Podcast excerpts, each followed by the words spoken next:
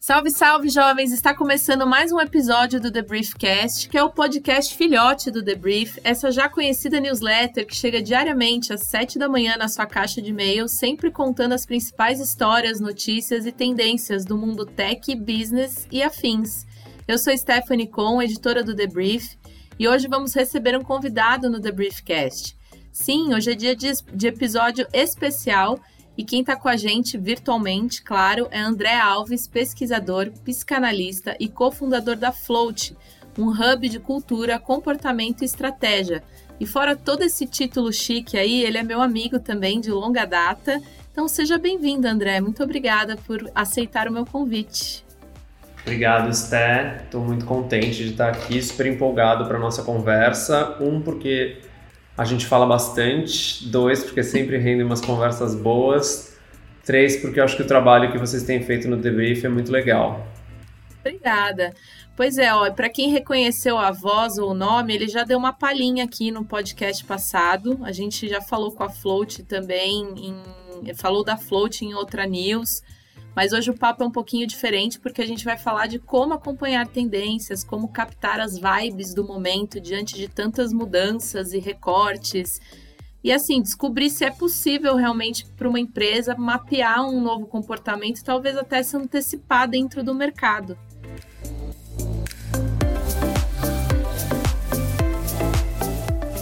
Mas antes da gente mergulhar nessa vibe, eu trago aqui hoje uma dica maneira da nossa parça de podcast, que é a GoDaddy, que é uma solução para criar a sua loja virtual. O e-commerce tem crescido a passos largos por aqui, todo mundo sabe. Só no ano passado ultrapassou a marca de 73%. Por isso, esse é o momento de tirar a sua lojinha das ideias e mandar ela para a internet, né? O legal é que essa solução da GoDaddy, eles te deixam começar de graça, criando, publicando e vendendo por 30 dias sem pagar, só para fazer o teste. E outro lance bem importante é que tem uma configuração mega simples, com modelos prontos para usar, tipo loja de roupa, de sapato, de doces, etc. E aí eles incluem também ferramentas de marketing para dar uma bombada nos negócios, deixam a loja prontinha para ser acessada no smartphone não cobram taxa para transação e integram a loja aos correios para calcular o frete. Quer dizer, pacote completaço e por isso a gente vai deixar o link na descrição do podcast para quem quiser começar.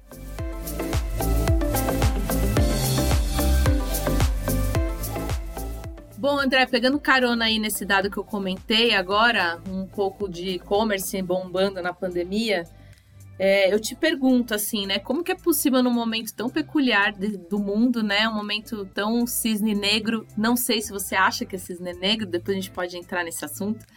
Mas como é, tá sendo a pandemia, a gente conseguir captar as vibes do momento. É realmente possível identificar a tendência e mais do que isso, né? Aproveitar tudo isso quando muda tão rápido. Bom, a discussão do cisne negro eu vou deixar para outro episódio, porque ela é longa. uh, mas acho que na Float a gente vem chamando né, a pandemia é, de um grande reboot. Né? Pensando mesmo em quando a gente reinicia um sistema e como esse sistema às vezes ele reinicia totalmente diferente, às vezes um pouco mais parecido com o que era antes, mas o que a gente tem certeza é que ele não é mais o mesmo. A gente se enfiou nessa encruzilhada, né, em que a gente podia rever muitos pedaços de um sistema que não vinha funcionando muito bem, né, uma uma sociedade, de uma, uma cultura de uma forma geral volátil demais, especulativa demais, desigual demais ambientalmente insustentável. Né? E aí, nesse, nessa encruzilhada, a gente está tendo que tomar umas decisões, ou muitas delas já, inclusive, foram tomadas. Agora a gente vai entender o que a gente escolheu. Mas, de uma forma geral, a gente fala muito na Float que a pandemia é um, um grande acelerador de futuros. Muitas coisas que estavam em curso passam a, a ser aceleradas, é, e algumas delas, claro, são super reconfiguradas. Mas de uma forma geral, é, a gente sempre lembra que a pandemia é esse grande recomeço também porque é um momento sem precedentes. Né? E por isso a gente prefere não falar tanto do cisne negro ou do novo normal, ou de várias convenções, né? ou termos mais pop assim que, é, que a cultura de massa escolheu. E acho que tem aí, quando a gente está falando sobre esse momento sem precedentes, umas coisas importantes da gente se ligar, né? Claro que a gente vive esse momento muito diferente e qualquer um que disse eu sei exatamente o que vai acontecer tá batendo a sua carteira, né? A gente Bom lembrar, né? Bom lembrar, né? O, o, e aí do outro lado também tem meio que uma a gente tem um fetiche muito grande, né, pelo fim o fim das tendências, o fim do fast fashion, o fim da influência, o fim das redes sociais, o fim da década. É... E aí é muito curioso ver como até muitos dos gurus da, do futuro, que é uma imagem que a gente tem meio pavor na Float, é, ficaram falando bastante né, sobre como agora não dá mais para prever nada, ou agora não dá mais para pesquisar nada. É, e qualquer pessoa que passa 30 minutos no TikTok entende que as tendências estão bem vivas. Né? O que muda, é, e a gente acredita bastante nisso, é a forma como essa ideia né, de movimentos que começam num nicho, atingem a massa, se tornam grandes realidades e aí vão se desacelerando, é, muda bastante. Né? O jeito que essas viradas acontecem, a velocidade com que elas se formam e se dissipam, a diferença entre diferentes tipos de. ou os vários tipos, né? Os, ixi, os diferentes tipos de movimentos, é, e aí, obviamente, a capacidade do mercado absorver, entender e multiplicar essas correntes é o que está em jogo aqui. É, na float, é o que a gente faz, né? Entender um pouco de como é que a cultura, o comportamento das pessoas, né, tem tem mudado, está mudando e a gente vai elaborando hipóteses para reagir a tudo isso, né? Porque no final das contas, a pesquisa de cultura e comportamento é, é sobre isso, é sobre olhar para a complexidade do mundo que a gente está vivendo e elaborar hipóteses tanto de presente quanto de futuro. E aí usar várias ferramentas de pesquisa e várias ferramentas de inovação, inclusive, para testar e aprender com essas hipóteses. É, é, mais um. A gente acredita muito mais num trabalho contínuo do que necessariamente uma grande revelação que você vai receber do oráculo e vai te dizer vai para lá, meu filho. É muito mais uma psicanálise mesmo. Tem, tem pouco, né? A gente entra às vezes, né? Usa bastante desse nosso berço teórico.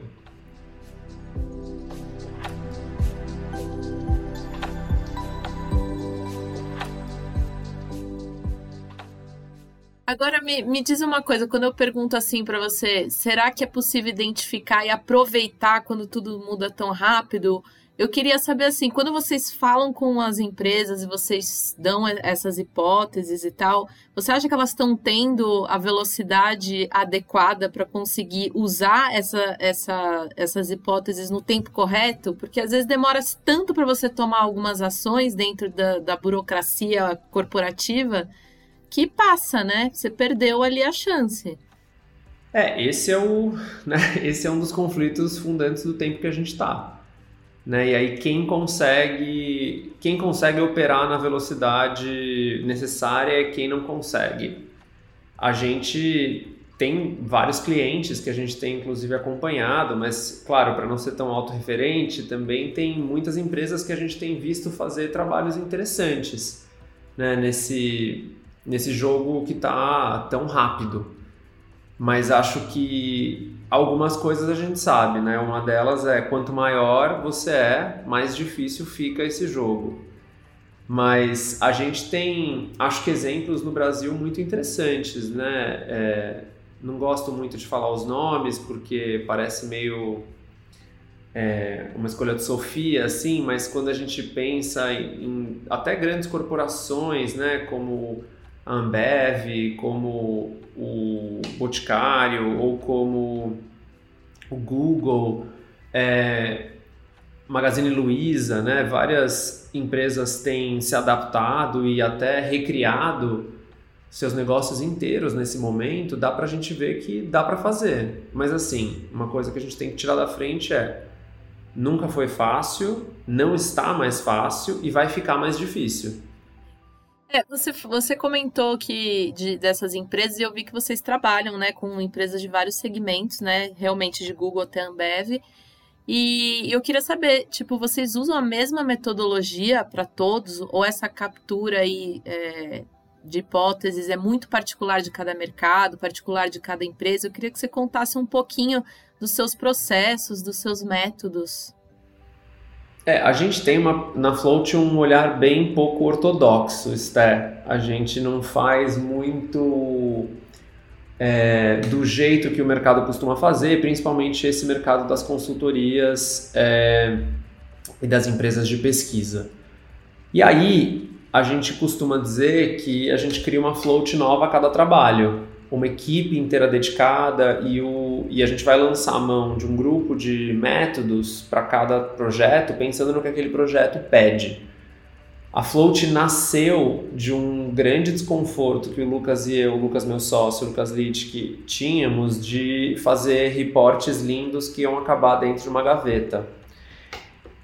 E aí, é, muito do que a gente passou a fazer vem de desse lugar, né, de conseguir criar diferentes resultados, inclusive, né, e diferentes é, possibilidades mesmo a partir de cada estudo. Mas enfim, sendo um pouco mais é, concreto, a gente vai usar desde métodos mais clássicos, né, como entrevistas em profundidade, discussões em grupo, até metodologias muito menos ortodoxas. Vou dar uns exemplos. Então, talvez um dos projetos que a gente tenha mais carinho na Float seja um negócio que a gente criou faz uns bons anos, é, chamado People Astrology. O People Astrology é um ótimo exemplo de como a gente começou a usar a nossa comunidade de pessoas interessadas no assunto para gerar um grande ecossistema de pesquisa e ter várias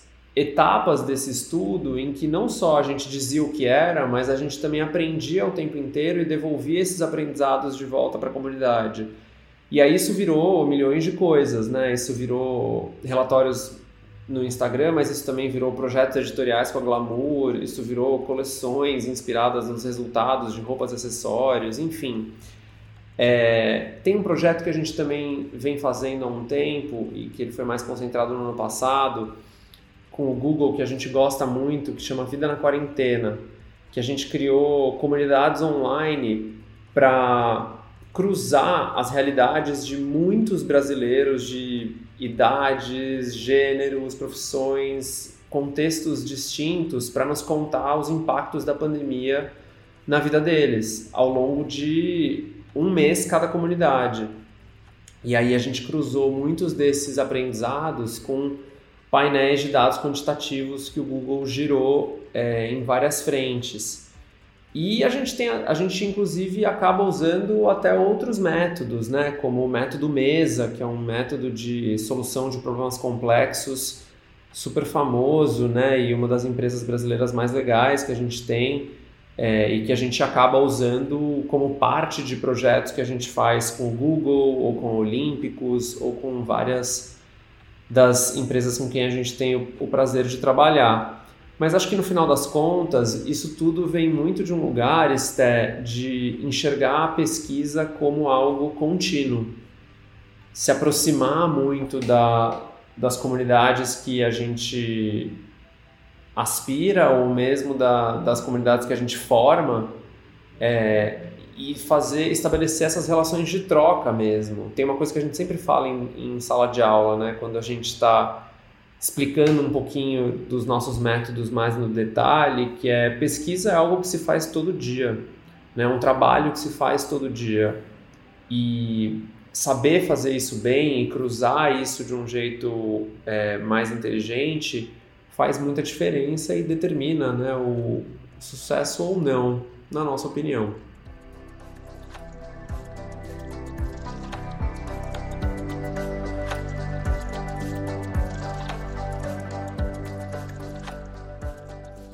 Uma, frase no site de vocês que me chamou a atenção, porque eu concordo muito, mas vocês dizem assim: vibes são estados temporários de identificação, relação e consumo. Você segue uma playlist ou uma hashtag, mas elas não necessariamente te definem. Aí, partindo desse princípio aí que vocês é, escreveram, por que, que você acha que é tão importante para as marcas é, entenderem as vibes do momento, se não necessariamente elas vão vão entender quem é o consumidor dela por meio dessas vibes. Ou eu estou errada, né? Não sei se eu entendi direito. E o que, que elas podem fazer com esse material, com esses dados em mãos? Porque eu entendo que, assim, às vezes as empresas têm dificuldade já logo no início de contratar uma empresa que já não seja tão tradicional, por exemplo, como a sua. E aí, de repente, ela vai ter um material menos tradicional ainda. E aí, sabe, what the hell? Sabe? O que, que vamos fazer com tudo isso que a gente está aqui? Pois é, eu gosto de pensar que o jeito não ortodoxo que a gente tem de pensar e de operar é, na verdade, uma grande libertação. Uma libertação de tantos painéis e de tantas metodologias que são super complexas e que, no final das contas, é, todo mundo fica meio inseguro, né? E, e acho que, porque também né, parte do pressuposto que dá para ter certeza sobre alguma coisa. E é por isso que eu estou falando tanto em hipóteses né? Porque no final das contas, é, 100% de certeza não vai dar para ter. A totalidade é uma ilusão, mas esse é outro episódio.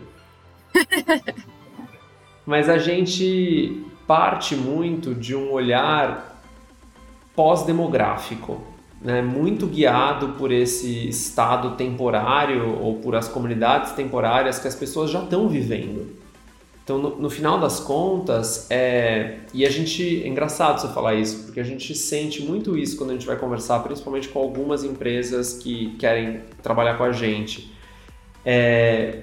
E a nossa resposta é sempre muito direta, né? Que muitas vezes é, é, um, é uma insistência de muitas empresas quererem que as pessoas se adaptem ao jeito que elas operam e trabalham mas a gente sabe que não é muito bem por aí.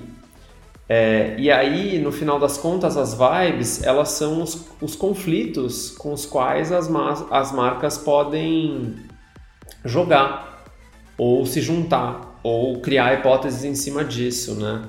É, porque no final das contas, a gente, a gente fala muito na Float sobre fim da influência, por exemplo, né? Que na verdade é um, é um artifício ou, ou é um proxy até para a gente falar de mudanças mais significativas na forma como as pessoas conhecem e disseminam as coisas. Mas uma coisa que se mantém muito forte no nosso tempo é viralidade e especulação são dois valores basais da cultura e da economia onde a gente está hoje, né? E aí, nesse sentido, as vibes são o grande substrato de trabalho que ajudam a indicar para onde ir, o que fazer, o que produzir, do que falar. Sendo mais direto, se no mundo pós-demográfico as pessoas não se comportam do mesmo jeito, de acordo com a idade, a cidade onde elas moram ou até mesmo a renda que elas têm, as vibes acabam sendo hipóteses para que as marcas consigam fazer parte de comunidades que emulem esses movimentos ou mesmo criar produtos, serviços, conteúdos, experiências que respondam a esses movimentos.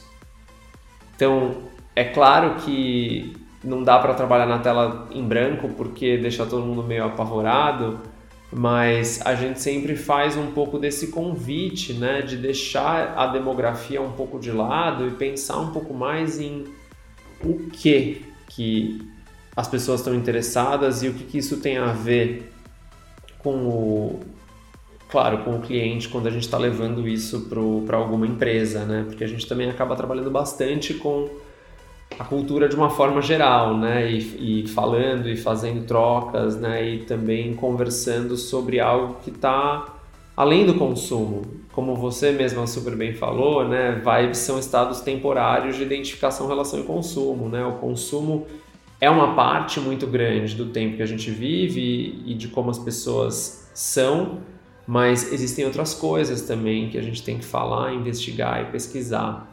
Você falou muito de recortes, né? E é assim, é bem comum quando a gente fala de pesquisa, né? A gente vê mapeamento de comportamento assim, focado em geração, por exemplo, né? A geração Y isso, a geração X aquilo. Esse recorte geracional ainda é válido, né? Eu queria saber assim, o que é considerado geração hoje em dia? Porque eu não consigo entender, não consigo acreditar que hoje uma pessoa com 10 anos de diferença pode estar no mesmo pacote do que outra, sabe? Eu imagino que com essa mudança louca, o que era geração antes, que era, sei lá, 20, 30 anos, mudou muito, né? Ou eu tô doida? Ainda, ainda esse recorte é válido, assim?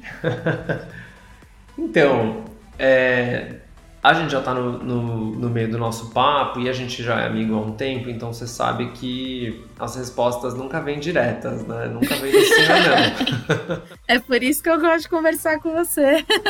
Mas qual que é o paradoxo aqui? Por um lado, o modelo geracional mais da galera da sociologia é de 20 anos para você mensurar como é que uma um contingente de pessoas propõe mudanças na sociedade, parece não fazer tanto sentido num tempo que acontece tão rápido. Ainda mais quanto, quando pessoas de tantas gerações distintas convivem na mesma, no mesmo mercado de trabalho, na mesma cultura, no mundo, né? Ao mesmo tempo, parece também que né, beleza, é um grande. É tudo muito rápido, é essa montanha russa, mas é também um jogo constante de anda duas casas, volta três em tantos assuntos, e aí no final das contas dá pra gente pensar: pois é, talvez algumas das grandes transformações e revoluções só aconteçam de uma geração para outra. E é um, é um dilema um dos resultados desse embate de forças que eu acabei de descrever é que o que nasceu como um recorte sociológico para a gente entender um pouquinho é, melhor as grandes transformações acabou virando um truque de segmentação do mercado e até mesmo um grande mecanismo de opressão etária, né? uma forma de potencializar aquela, aquela luta de nós versus eles né, uma guerra cultural entre as gerações. Ok, boomer, é, todas as coisas ridículas dos millennials, por que, que a geração Z é tão é, descomprometida, enfim, né, é, pensamentos tóxicos não faltam, né, quando a gente entra nesse lugar em que a teoria geracional acabou se tornando um grande ponto cego tanto da cultura de massa quanto do marketing. Por isso que na Float a gente insiste bastante num olhar que a gente chama de degeneralização geracional, ou degen, que é entender que não dá pra gente, ainda mais em tempos tão plurais e que a gente faz uma aposta tão grande como cultura na identidade, não dá pra gente seguir apostando que um grupo tão grande de pessoas vai se comportar do mesmo jeito. E aí também isso nos liberta, mais uma vez, para enxergar gerações como atitudes e não como necessariamente recortes temporais. E aí, na verdade, isso é um grande inception, porque a gente começou falando pelas vibes, mas é por tudo isso que as vibes para nós fazem tanto sentido. Porque pessoas de diferentes gerações, por exemplo, podem se conectar a diferentes vibes. Né? Acho que a gente já entrevistou muita gente muito interessante, né, que diz para nós, nossa, eu me recuso a seguir categorizando as pessoas de acordo com o número que está no RG delas, porque é muito pouco, né? Talvez faça mais sentido a gente entender no que, que as pessoas estão interessadas e como isso está influenciando a forma como, de novo, elas se identificam, se relacionam e consomem.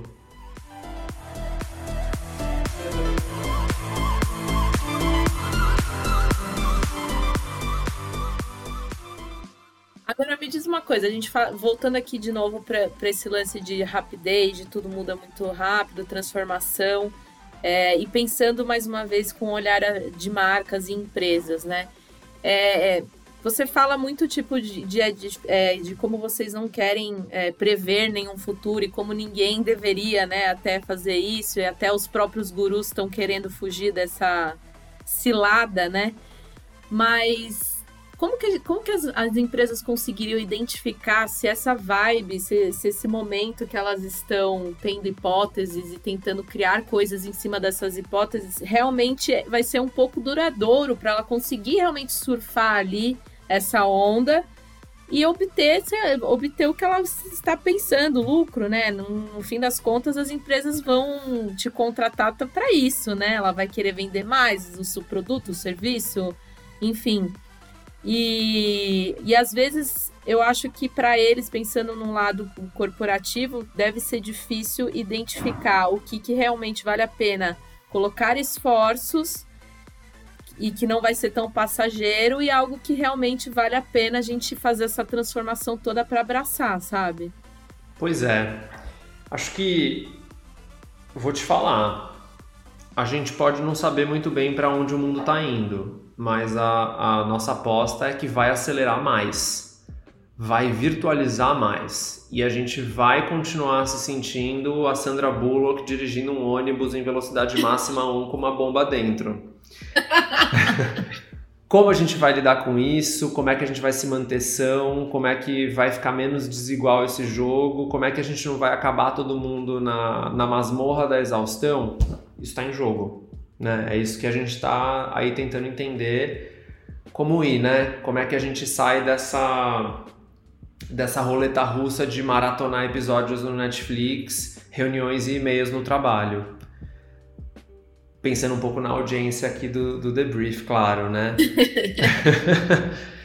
Mas assim, para as marcas ou, ou para as empresas, é um jogo do capitalismo tardio mesmo, né? E a gente conhece esse jogo muito bem. A grande questão é como é que a gente vai responder e quais são as propostas que a gente vai inserir com o que a gente faz, com o que a gente vende, com o que a gente é, apresenta para o consumidor, né? Ou para o usuário. É, que, que a gente aposta bastante? A gente sempre incentiva muitos nossos clientes, e muitos deles conseguem incorporar isso, que é um branding mais mutável, né? mais capaz de acompanhar e de propor esses movimentos. Mas aí nesse, acho que nessas escolhas tão complexas que você descreveu, acho que muito passa por, primeiro, estabelecer quais são os, os compromissos que as empresas estão dispostas a estabelecer. Né? E aí, como é que produtos e serviços vão contribuir ou não para esses compromissos. Dois é cultivar um senso de comunidade para estabelecer algum vínculo. Se tem uma coisa que a gente sabe é que um vínculo dura mais que uma vibe. Então não é sobre seguir tudo, é sobre escolher o que faz sentido e com essas hipóteses, né, colocar alguma coisa no mundo que é, promova esse senso de comunidade, né, e esse senso de mais gregário mesmo, né, de ter pessoas um pouco mais por perto. Agora, tem uma coisa que a gente tem falado bastante, e aí sim, fazendo aqui um pouco de pesquisa mais selvagem, é, é uma grande aposta no senso de utilidade. Acho que um dos grandes resultados da pandemia é um pouco esse, né? É, são definitivamente negócios mais empáticos e um pouco mais generosos, mas também é, um senso de utilidade mais urgente, né? Que obviamente toma o centro do palco quando a gente está falando de momentos de crise econômica, principalmente, né? Concordo 100%. Agora me diz uma coisa, eu queria saber assim os seus últimos insights. Eu sei que vocês estão mergulhados aí na questão ambiental. Vocês soltaram três vibes recentemente, né? Colapso sustentável, catastrofismo ambiental e greenwashing sistêmico. Antes de você dar um panorama geral das ideias, eu quero dizer que eu amo os títulos dos textos, já dá muito para sacar qual é que é a vibe por aí. Mas de qualquer forma, eu queria que você contasse um pouquinho quais, qual é desses insights. Veio muito, essa série veio junto com o M-Journal, né, que é uma das dos veículos brasileiros que a gente mais respeita hoje. É um time incrível liderado pela Iga Edun. um, que traz reflexões muito legais e uma construção de imagem é, assim inacreditável. Né? O trabalho do M-Journal é um trabalho que a gente é muito fã e a gente é uma empresa muito amiga. É, e aí a gente escreveu juntos e publicou juntos essa série de vibes sobre a crise climática. E tudo começa pelo fato de que a crise climática é real. Né? Como, como diz o, o título do filme de uma grande amiga minha, O Amanhã Chegou. E, e não tem mais como voltar atrás. Né? É uma é uma nova etapa que marca inclusive o fim de muitos conceitos que a gente arrastou até aqui. E também nos desafia a repensar como é que a gente vai olhar para esse problema sistêmico sem ficar insistindo em soluções é, simplistas e até ingênuas, né? como canudos de metal e salvem as tartarugas.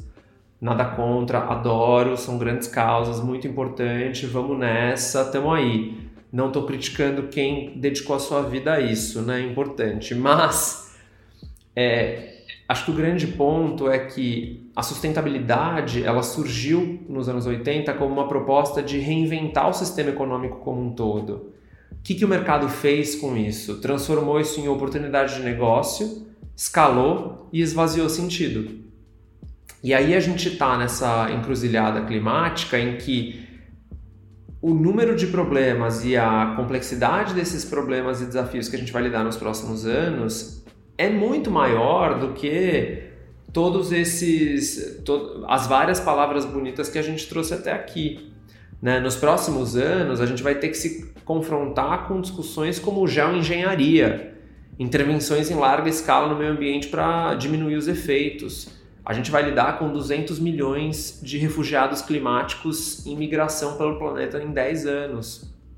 Né? Então, é grande. Mas eu acho que nesse sentido, a gente vai ter que, inclusive, pensar em justiça climática, em violência climática, em vários outros debates é, que me parece que a gente está adiando, principalmente quando a gente fala de Brasil. Mas claro que nesse contexto, e aí entra o catastroficismo, é, a gente também tem que tomar cuidado porque a gente meio que se acostumou a viver dentro da distopia e a quase querer que colapse, né? Aquela coisa de ler tantas notícias negativas que você acaba torcendo para piorar, que é para ter alguma novidade no dia seguinte, né?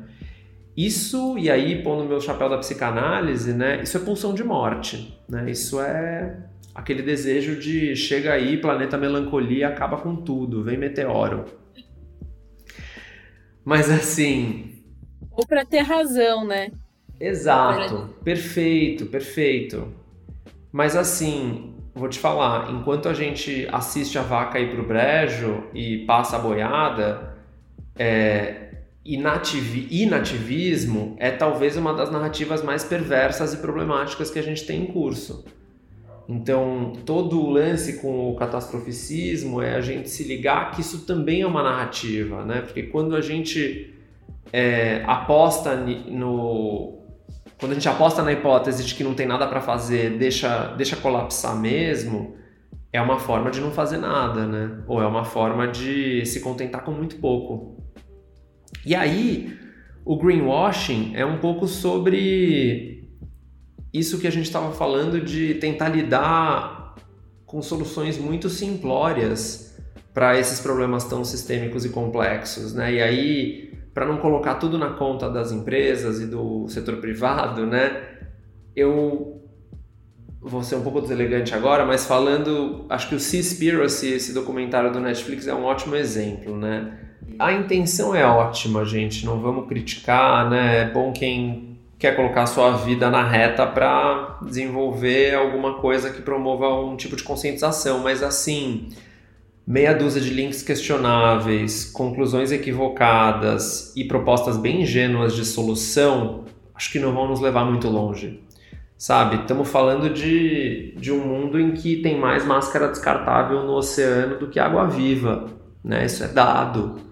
Então acho que é, também tem alguma coisa que parece que não vai muito bem nessa nossa utopia verde, né? De também achar que a gente ia transferir toda a responsabilidade para o consumidor e aí as, as eco bags e os hambúrgueres de proteína vegetal iam salvar o planeta. Mas assim, vamos falar assim bem por cima das da quantidade de embalagem que a gente produz, da quantidade de combustível que a gente usa e de carbono que é emitido nessa cadeia, por exemplo, da conveniência, que é parece um outro valor que a gente não está muito disposto a desapegar. E... Enfim, das milhares de motocas indo e voltando entregando os iFoods da vida. Exato, e que assim, vamos tem várias questões aí dentro, né? Precarização do trabalho, quem é que está fazendo esse trabalho. Mas se a gente junta numa conta rápida as maiores empresas ligadas à conveniência no, no Brasil, a gente está falando de mais ou menos aí 109 mil empregos, né? Então, estamos falando, acho que esse é um dado que eu li inclusive no debrief, do maior empregador brasileiro, né? Se fosse juntar todas elas. Então, é esse mundo, a gente chegou até aqui, nesse lugar em que parece que a Greta Thunberg e o Jeff Bezos vivem em mundos paralelos, né? Exatamente. São realidades paralelas em que, por um lado, a gente está vivendo essa grande autopunição da vergonha eco, de não estou fazendo o suficiente, de tinha que estar fazendo mais, de como ousam não proteger o futuro. E por outro lado, esse mundo pós-conveniente em que ninguém quer esperar tempo nenhum por nada. Né? E aí de novo, é mais do que isso está certo, isso está errado, isso é um absurdo, isso não é um absurdo, ou o movimento slow vai salvar todos nós. Entende? São muitas narrativas em curso, são muitas questões em jogo, é, e a questão final é o que, que a gente vai fazer, quais debates a gente vai ter. Como é que os efetivos, né? Essas, essas narrativas não têm eficácia nenhuma no fim das contas, né? É, e aí como é que uma coisa está conectada à outra e como é que a gente vai propor soluções aí e vou te dizer também, o setor privado não vai conseguir ficar fora dessa discussão. Né? Ética como oportunidade de negócio, também a gente não vai conseguir carregar essa. E aí tô até me adiantando, mas assim, tem um livro que virou minha cabeça do avesso umas 30 vezes, que é o Ministry of the Future, do Ken Robinson. Ele é um, infelizmente não tem tradução no Brasil ainda, mas é um autor de cli-fi, né, de ficção científica climática, e foi um livro bem badalado no ano passado, né? Falou-se bastante dele, e a história é basicamente a história de um ministério do futuro criado na ONU uma, uma agência da ONU cuja grande responsabilidade é garantir que não vai acabar tudo. E aí é muito interessante porque vou dar um mini spoiler, mas o livro abre com um capítulo tenebroso e assustador. Eu fico arrepiado só de lembrar e assustadoramente bem escrito, inclusive, mas sobre uma onda de calor que mata 20 milhões de pessoas numa tacada. Então, assim, como é que vamos lidar com. Claro, é um exercício de ficção científica, né? Mas é, os escritores de ficção científica são os verdadeiros gurus futurólogos, né? São eles que puxaram a gente em muita direção, isso desde o Júlio Verne. Então a gente tem que estar sempre ligado.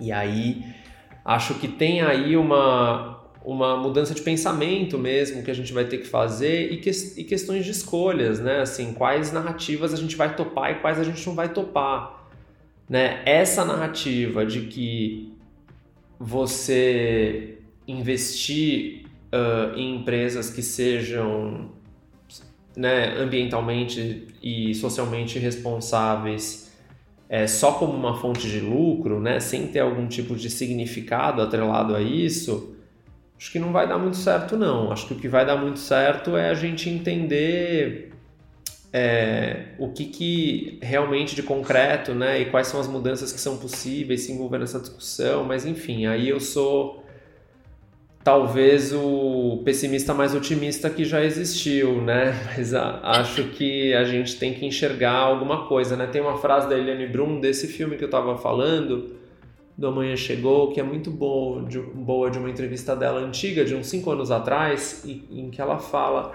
é com essa massa prepotente que a gente tem no humano que a gente vai ter que criar um futuro. Mas aí sendo um pouquinho mais leve, né? Como diz a Úrsula Guin, a gente vai ter que conseguir né, ter esses visionários escritores de uma nova realidade.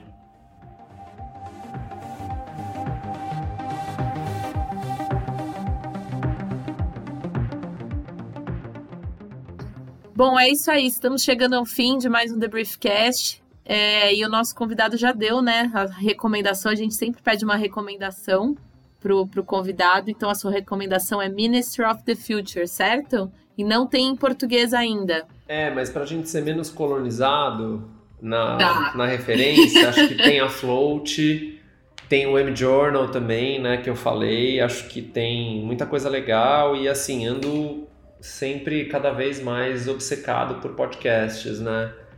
E aí acho que tem muita coisa legal sendo produzida também. Acho que o The Brief é uma fonte ótima para estar tá perto. E acho que o, o, podcast do, do Christian Dunker, né, psicanalista, é um ótimo. E o podcast do Ezra Klein, que é um dos fundadores da Vox, que foi ano passado para dentro do New York Times, também é um lugar de conversas é, assim, arrebatadoras. Vamos deixar aqui anotados. Bom, e é isso aí. Para quem não assina a newsletter do The Brief, a gente vai deixar o link na descrição do vídeo. E quem já assina, mas perdeu algumas das news nessa semana, a gente falou de várias coisas legais. A gente comentou sobre a lista da Time, sobre as empresas mais influenciadoras do mundo, que faz uma mega conexão com várias coisas que a gente falou aqui. A gente falou sobre o futuro da coleta de dados, já que está rolando essa treta imensa entre o Facebook e Apple.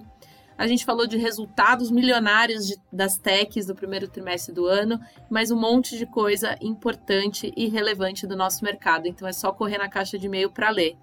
Outra dica é que a gente está com uma skill na Alexa, então é só ativar nossa skill, pedir pelo seu flash briefing que a gente vai aparecer na news de tecnologia. A gente chamou nossa skill carinhosamente de The Brief Snacks, só para dar um gostinho do que vocês podem ler com mais profundidade na news do dia. Então é só chamar a gente lá. Também lembro que a gente está no Twitter e no Instagram como TheBriefOficial. E muito obrigada pela companhia e especialmente muito obrigada a você, André, por esse papo maravilhoso. Espero te receber novamente. E é isso aí. Obrigado, Esther. Grande prazer estar aqui e a gente vai se falando, seguimos trocando. Obrigado. Obrigada. Valeu, jovens. Até segunda-feira cedinho na sua caixa de e-mail e na sexta-feira a partir das duas da tarde por aqui. Falou, tchau, tchau.